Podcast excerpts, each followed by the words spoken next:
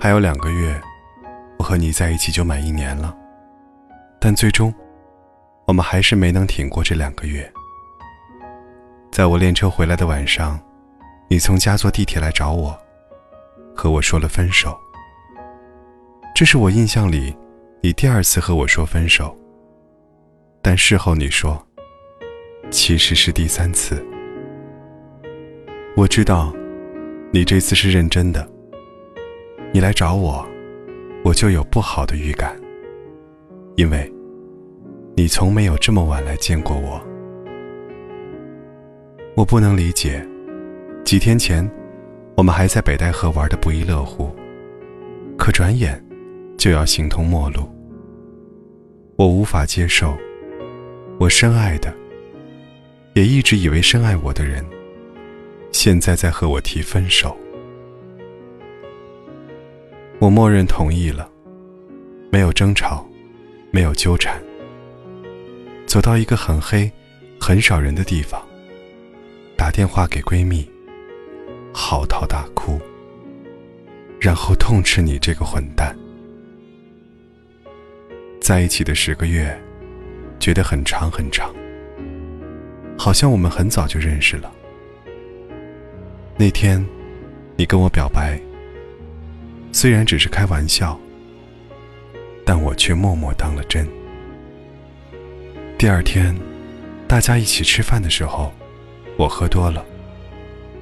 酒精真是个可怕的东西。我藏在心里几个月的情绪，就这样爆发了出来。虽然我当时并无任何知觉，后来，大家都知道了我喜欢你这件事。我顾虑很深。那天你问：友情、爱情、亲情，我选哪个？我选了亲情。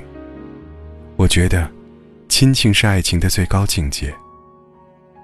我相信自己喜欢的人不会错。我想要和你白头偕老，做一对幸福的、普通的夫妻。我为自己打赌，我相信你会为了我，和家人沟通，让他们同意你娶一个外地女孩。后来，我们就在一起了。